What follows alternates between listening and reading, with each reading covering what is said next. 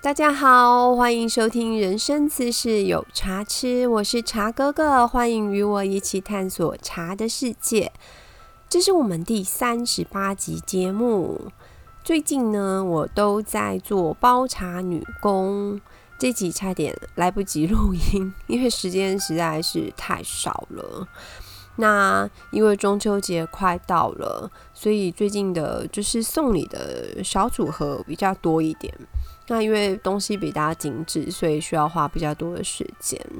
那还有客制化的部分，有客人是自己就是烘焙那个月小月饼，他想要做就是跟茶的小礼盒的组合，是要送他们公司的客户，所以那时候也是来往来跟他讨论了很多次哦，就是要帮他把他的饼跟就是我们家的茶叶做就是小提盒的组合哦，实在也是花了很多的脑筋，因为她的老公诶。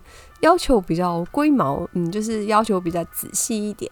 那还好，结果是他先生还蛮满意的，就是让他可以就是顺利交差，开心。其实最近还蛮开心的一件事情，因为原本还想说，哇，他先生嗯有一点就是。呃，还呃有点仔细，对，就是比较好听的说法，所以他压力很大。那时候在跟他聊的时候，搞得我压力很大。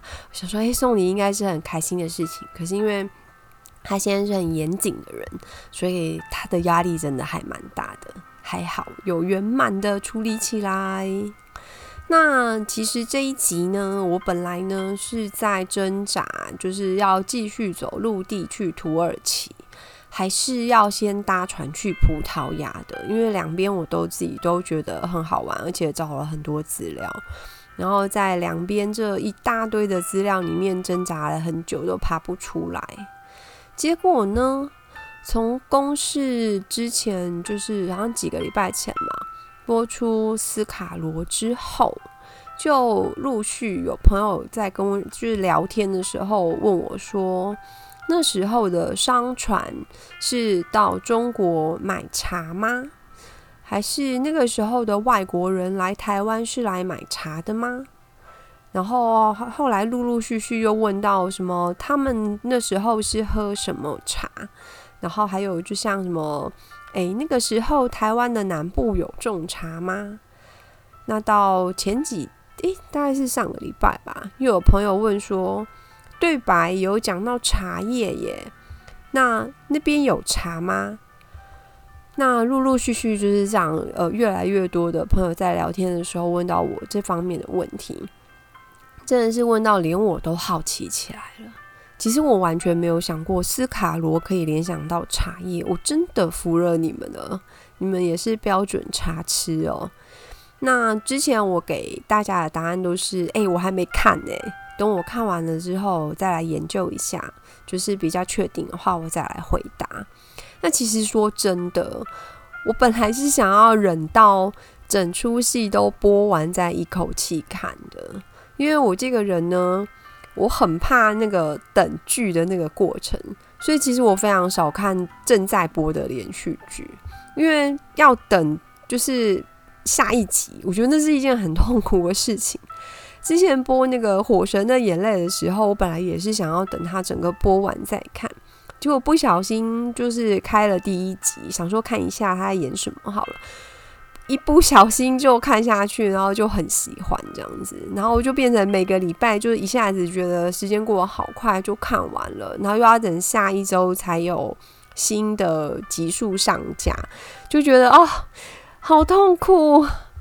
公司的剧集都做的越越来越有质感的感觉，就是其实他们本来就很用心在做。那今年就是感觉上，哎，看了几出都觉得还蛮好看的。可是呢，真的是很怕那种看得正精彩，然后又是在那种很磨人的位置停了，又要等一周，我觉得这样真的是太崩溃了。就是等它播完再一次追，比较不用受这个折磨。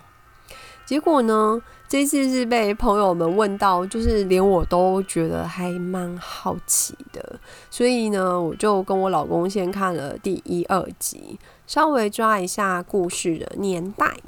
然后呢，再找资料去对应那个时代的茶叶贸易的部分。真的是茶叶贸易很蓬勃的时代，没有错。那因为我自己还没有看这出戏，所以呢，应该不会有剧情暴雷的问题。如果你是今天第一次收听我的节目，呃，不小心因为搜寻斯卡罗跑进来的朋友，那要跟你说抱歉了。这篇不是讲剧情的，是大约要跟大家聊一聊那个时代的中国跟台湾的。就是茶叶出口贸易相关的东西，主要是台湾这个部分的，就是茶叶的生产啊，跟它的出口贸易相关的东西。嗯，跟人物也许会有关，可是呢，跟剧情其实呃应该是没有关联的哦。好的，我们开始讲故事。斯卡罗呢，是从罗妹号事件发生的年代开始演。那第一集的时候，他就有跟你说，那是一八六七年的时候。它的主线故事呢，就是主要的故事线，它是在几种人之间发生。那比较笼统的说，大概就是哦，外国人，主要是英国人跟美国人，然后汉人，它包括闽南人跟客家人，还有原住民，就是所谓生番跟熟番。那时间的背景在清朝的咸丰年间，那个时候欧美的强国已经有很好的航海条件，来到东方就是来到这边做呃不管殖民啊，或者是纯粹的进行商业行为。那我们就先把年代定出来之后呢，我们来看一下那个年代前后的台湾茶叶，在这个时间的国际舞台扮演什么样的角色呢？我在之前讲故事的时候，其实很多篇都有带到，就是台湾茶种植的这个部分。当时呢是针对特色茶做介绍，其实并没有真的依照年代发展来做介绍过。那我在这边稍微整理一下，做一个嗯，算是简单的回顾吧。那那个时候台湾有没有茶叶？答案是有的，有哦。台湾那时候就有茶，那那个时候的台湾茶叶有出口吗？答案其实也是有的，可是因为其实数量真的很少，有跟没有其实是一样的，就是其实并不是一个很主要的出口产品，或者是很呃关键的出口产品。那就北部的茶区来讲哦，根据台湾通史的记载，最早的移民。就是人家所谓唐山过台湾的中国移民，在北台湾种植茶叶是一六八三年的时候，还蛮早以前。那是清朝的嘉庆年间，姓柯柯姓人家，他从武就是福建的武夷山呢引进茶籽，在台湾的北部比较大规模的在种植茶叶。这个大概是台湾北部茶区最早的人工种植的记录。一直到大概一八五零年的时候哦，台湾就是北部呢，大概就是深坑跟平林这两个地方是就是生产茶的地方。那这个时候的茶品种跟制法呢，因为那是从武夷山带过来，武夷山的茶区带过来的茶种子跟功法，所以说其实他那时候主要的做法、种法做法跟一些就是嗯。不管是照顾啊，或者是生产的方式，都是遵循着就是武夷山茶区的做法。只是因为技术上其实并没有掌握到太好，所以那个时间做出来的那个茶区的品质，它其实比较属于粗制茶，就是并不是很精致的部分。那另外呢，还有就是中部地区的话，就是水沙连这个地区，大概是现在呃，大概日月潭左右吧。那边它是有野生茶树，这个也是在史书上是有记载的。那因为野生茶树它分布的是比较散，它并没有一个很完整或是集中的，就是有规模的去做种植跟制作，所以其实也无法大量稳定的供应，就是出口这个部分比较嗯。白话说，就是它其实呃，不管是产量跟销售，就是比较小量跟小众的状况，那也并没有在出口有好的表现。所以它其实就还并不是一个国际贸易的商品的这样子的状态哦。那再来就是之后台湾茶要上国际舞台呢，它其实是外国的投资者进来大量的投资跟种植，这个我们后面会讲。那我们这边呢，先就是跑题补充一下，就是开港通商这件事情，呃，复习一下高中历史。那在一八五八年的时候呢，清朝政府在第一次英法联军当中战败，他所以签订了《天津条约》。就讲到这边，大家应该就是可能会稍微好像闪过一个印象，就是哦，对，那时候有《天津条约》这件事。那《天津条约》本身，它就是对英法美俄各国，它的内容很很大一部分就是在开港通商这个东西，不是这个东西，应该说开港通商这件事里面。那里面开港通商的港口呢，其实就有台湾。那你可能要说啊，不是早就有外国人来了吗？是哦，之前其实就有外国人来台湾。那开放不开放通商有差吗？当然有差喽。因为在更早期之前，就是外国的船队早就来过台湾。就你可能可以想到最早那时候，大概就是荷兰嘛。那历史上称那一段叫做台湾荷兰统治时期。荷兰在一六二四到一六六二年间，它其实是殖民式的统治，就是台湾其实那时候的情况是类似于，我应该说就是一个殖民地的状态。那这跟后来就是英国、美国的商人来台湾从事贸易的，就是商业行为的这个形态，它其实是不太一样的。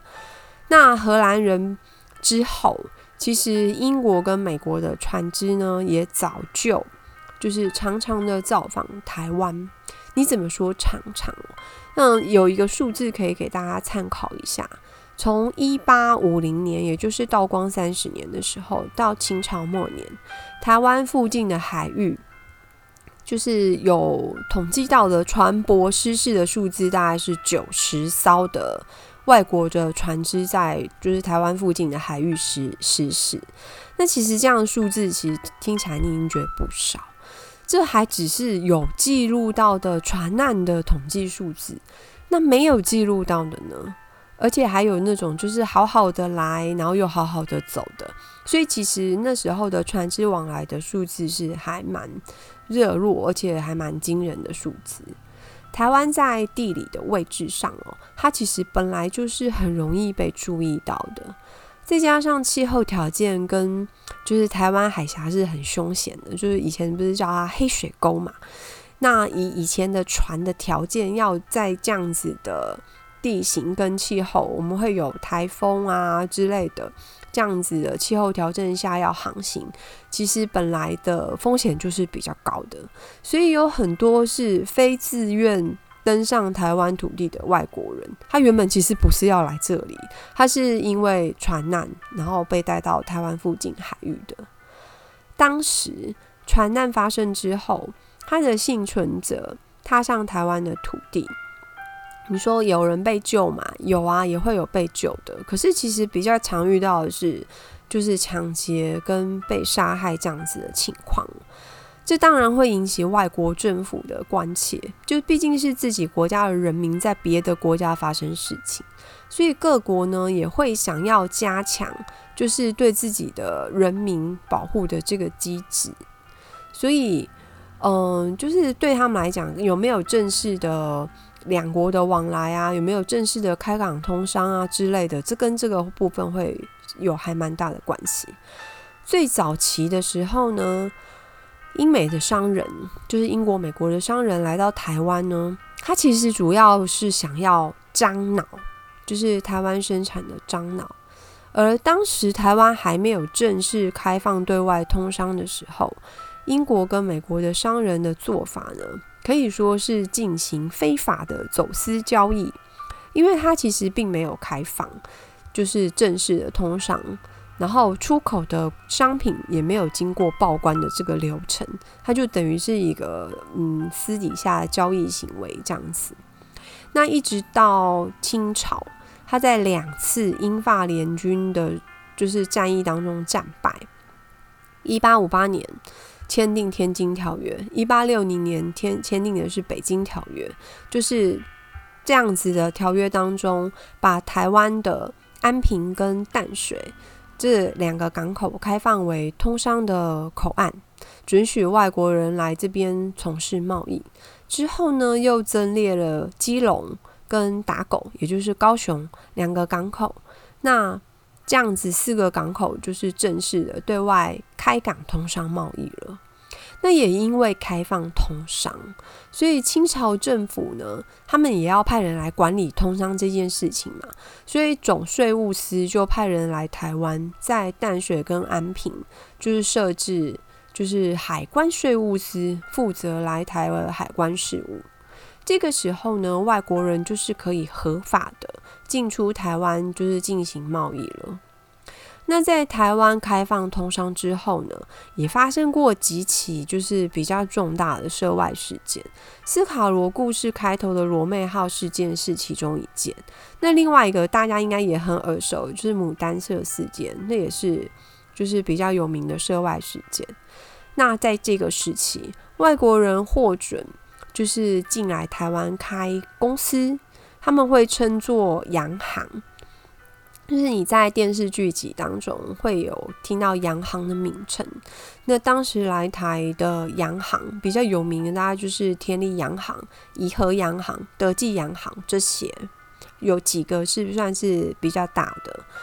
那我们在第二集里面有两个主要的外国人，一个是李先德，他那时候的身份是美国驻厦门领事。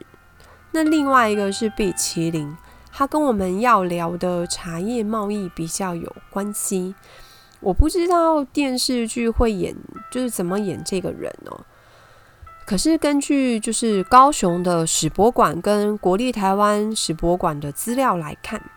毕麒麟的人生还挺刺激的，因为资料上呢，他一八四零年出生，一八五六年他就登上东印度公司的船当学徒，那年他才十六岁耶，十六岁我们在干嘛？读高中，然后好像其实没有印象在干嘛，就是大家就是读书、考试、补习，就是在我们在那里浑浑噩噩的时候。他就已经跟着船队到过缅甸、暹罗，暹罗就是现在泰国，然后还有马来群岛，然后最后到清国，就是清朝。哦，后来呢，升做三副，并且在福州的海关当稽查员。一八六三年，他才二十三岁，他就跟着第一任的安平海关税务司来到台湾，真的好年轻哦。隔一年。毕其麟他就担任打狗海关的稽查员，就跑到高雄去了，并且尝试呢，从就是打狗经过皮头，也就是现在的凤山这个位置，然后再进到阿猴，再到万金的路线，他要去干嘛？他去排湾族的领地探险，那是算番界。那个时代的生番是会出草砍人家的头的。就是其实以这样的时代的角度去看的话，会觉得他是胆子很大的人，他也太敢跑了。到一八六五年的时候，毕麒麟掌管安平海关。隔一年呢，他加入就是打狗，就是高雄的天利洋行，并且他那时候就是为了寻找茶叶跟肉桂这两项东西，在前往番界的境地。这次他跑去哪里？他跑去卢凯族六龟里，就是现在六龟这个位置，而且深入中央山脉。不得不说，这个人的冒险精神十足。只是他跑的地方，也许可能有野生的茶树，可是并没有足够作为呃海外贸易标的的茶叶，就是了。而且肉桂也是因为生就是呃生长的非常的零散，所以。就是投报率实在是太低了，算也是寻找失败的另一个项目。那剧集当中的另外一个外国人，就是美国驻厦门领事李先德，他来台湾的时候呢，就是他有来台探看，是真的经常请毕淇淋做协助，主要呢是因为毕奇林真的很熟台湾，而且呢，他的语言能力超强。毕奇林本身是英国人，他会说英语，而且他会说官话，也就是我们的国语。那他会说闽南语、客家话，而且他会说番话，也就是原住民的语言，他也通，就是超厉害的。除了冒险王之外，还是语言天才一个。这些语言并不是同一个语系，耶，都学会真的是很令人觉得很惊讶。这样，到一八六八年的时候，一季洋行兼并，就是刚刚讲到的天利行，就是介入樟脑买卖这个生意哦。毕奇林那时候是在无期，那时候其实它是算是比较大的樟脑的集散地。他那时候得罪了官员，就是得罪清朝的官员，而且卷入就是当在地有姓陈的跟姓蔡的两大家族的商业纷争，然后就衍生出一连串就是清国、清朝跟就是外商之间的冲突。那英国为此有那个炮轰安平，历史上称为樟脑战战争哦。清朝呢裁撤樟脑官，他原本其实想要让樟脑是就是约类似是官官办嘛，就是呃有点类似把它统一由就是国家来做生意的这个状况。可是因为这样一闹之后，清朝就放弃了这件事情，而且他还赔偿一季洋行。隔一年呢，还订立一个什么樟脑章程，他就是。呃，等于是公开的宣誓说，你只要是领护照的外国商人，都可以入山购买樟脑。清朝因为这样子的章程，它其实丧失了很多，就是还蛮重大的商业利益。那我们这边先补充一下樟脑战争哦。樟脑其实从荷兰的统治时期以来，它其实嗯，台湾就有部分的出口了。那一直到一八六零年台湾开港通商之后呢，因为十九世纪哦，开始世界对樟脑的需求大增，而且呢，台湾的樟脑生产产量很大，它几乎占全世界的一半以上，就哇，居然有这么多，使得台湾的樟脑在贸易出口的，就是那个量啊，大幅的成长，有很大的商业利益存在。那当时台湾的樟脑的进出口哦，被英国商人所掌控着。因为当时英国商人在就是战争，就是像《天津条约》《北京条约》之类，他获所获得的特权呢，就是让英国商人在贸易上占有很好的优势。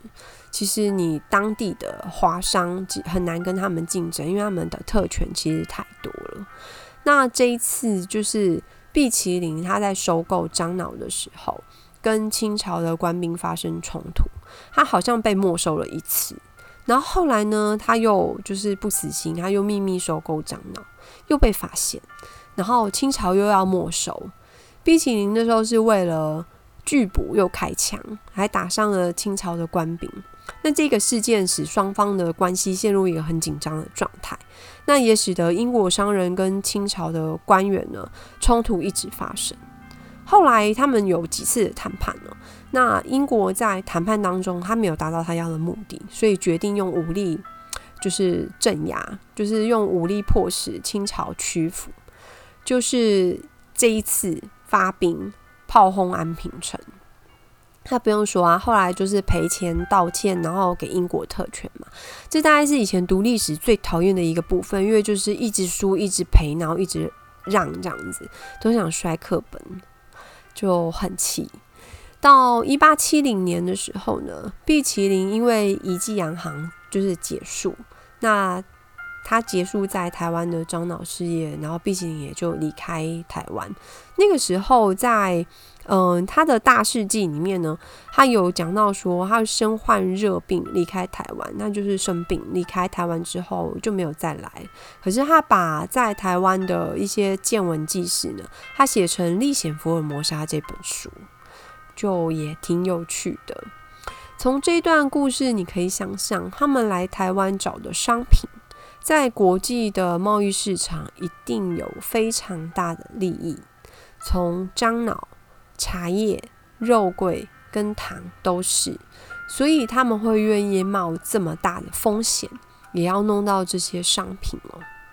刚刚我们这样一串这样讲下来，就是碧淇淋在台湾的年代。那一八六七年，斯卡罗的故事发生，大概是他待在台湾的中后期，大约介于他任职于天利洋行入山找茶叶跟肉桂的时候。那天利洋行的老板是一对英国人兄弟哦。碧淇淋本来呢是跟这间洋行合作，在这边工作，就是电视剧一开始的时候的那个洋行。之所以后来呢会从天利洋行转成一记洋行，其实是因为天利洋行出事了。一八六七年五月的某个晚上，时间是在罗妹号事件发生之后哦。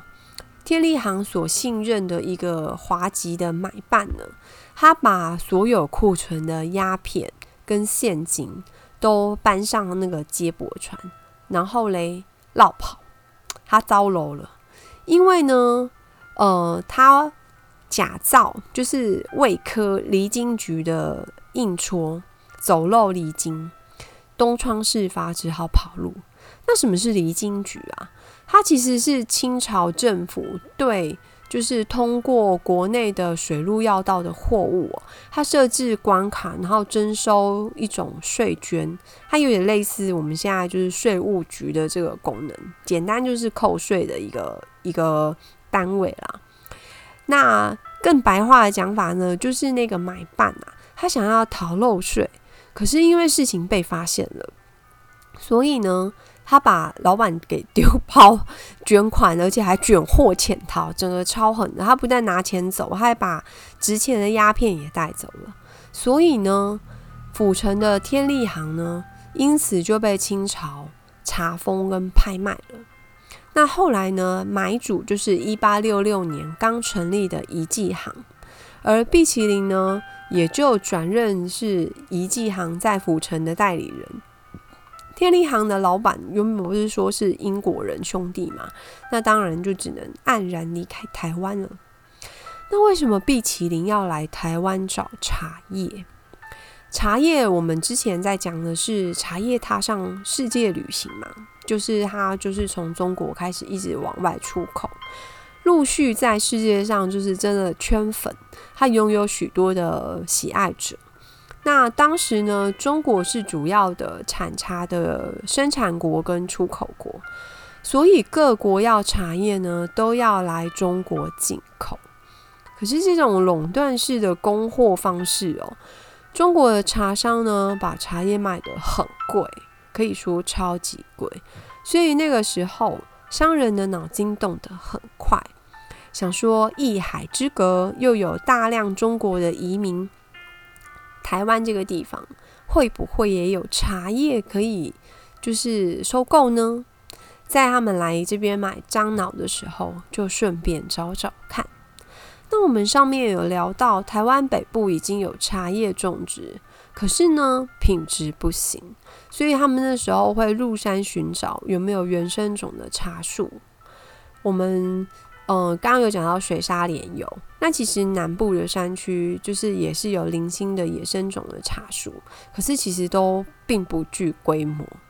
那同样在这个时间里面，其实我们之前有聊到过一个地方有茶哦，我们聊到鹿谷。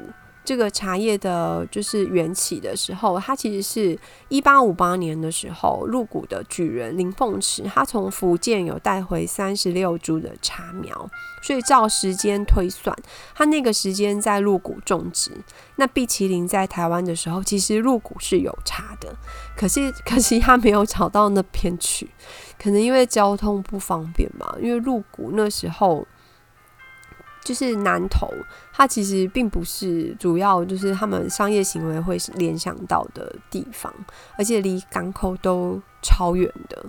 当时，呃，应该是说它的产量也没有大到，就是足以引起国际贸易的注意。倒是另外一个商业脑筋动得很快的外国人，就约翰杜德。其实你在很多就是茶叶台湾茶叶史都会看到这个名字。他本身呢不是来台找茶，而是他发现台湾的气候条件很适合，就是台湾的北部的气候条件很适合，就直接来台湾种茶。那台湾南部气候条件其实当时就是属于比较干而且比较热的状态，所以大部分的茶叶大约会在彰化以北的丘陵地种植。那那时候比较大规模在种植，就是起初比较大规模这样子投资种植，大概就是约翰杜德。他的时间是一八六五年的时候，约翰杜德来台湾调查茶叶的生长。生长跟销售的状况，那原本的北部茶叶品质不够，可是它的生长条件是适合的。于是呢，一八六六年，他就从福建的安溪大量的购买就是茶籽跟茶苗，然后呢来台湾劝导茶农就是种植这茶他们带过来的茶籽跟茶苗，而且呢，他们还蛮厉害，是他们还办茶叶贷款。就是他们贷款给农民，因为农民没有钱，他们把钱借给农民，扶助他们去做茶叶的增产这样子的事情。到一八六八年的时候呢，他甚至聘请福州的茶叶师傅，然后嘞购买就是制茶的器具，在台北办理就是乌龙茶的精制，因为在那之前都是属于粗制，就是做那个比较粗胚的茶叶，然后要再运送到。就是呃，福州那边去做精致，他也觉得这样太麻烦了，干脆直接带茶，就是制作茶师傅跟器具来台湾，在台北呢直接就地生产，然后到精致就可以出口了。果然，到一八六九年的时候，在蒙甲，他设置就是精致乌龙茶厂，同一年他就卖了。两千一百三十一担，一担大概是六十公斤的乌龙茶，然后卖了两千一百三十一担，那数量非常大。他那时候打的就是福尔摩沙茶这个标记，据说载了两艘的帆船，直接开往美国纽约，大受欢迎，一下子就卖光了。这个在身在茶 就是茶行的。呃，环境当中看到这个一下卖光，就会觉得哇，真是太厉害，而且是太令人羡慕的一件事情。那照时间来看呢，约翰杜德在北部种茶，跟毕奇林在南部炒早茶，它的时间其实是有重叠到的，只是做法不一样，所以结果不太一样。斯卡罗的时代背景，台湾的福尔摩沙茶才刚刚要成为国际舞台的新星。那个时候他才准备，那时候呃一八六七年的时候，茶苗还很小，那才刚要慢慢的长大，然后加入国际贸易的市场。那个时代的台湾呢，充满了商机跟资源，也同时充满了危险跟竞争。所以其实哦，我还蛮期待这个故事。现在是忍着，想说等它播完再一口气来看。我还是先来冲刺我的中秋节礼盒，认真来把茶都包的美美的，然后寄到我的客人手上吧。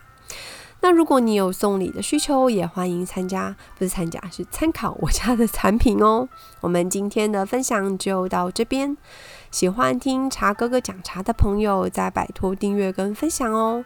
使用 Apple 设备收听的朋友，再请给五星评价。欢迎大家留言。如果你有什么想听的主题，也欢迎跟我说。谢谢大家，我们下次再见喽。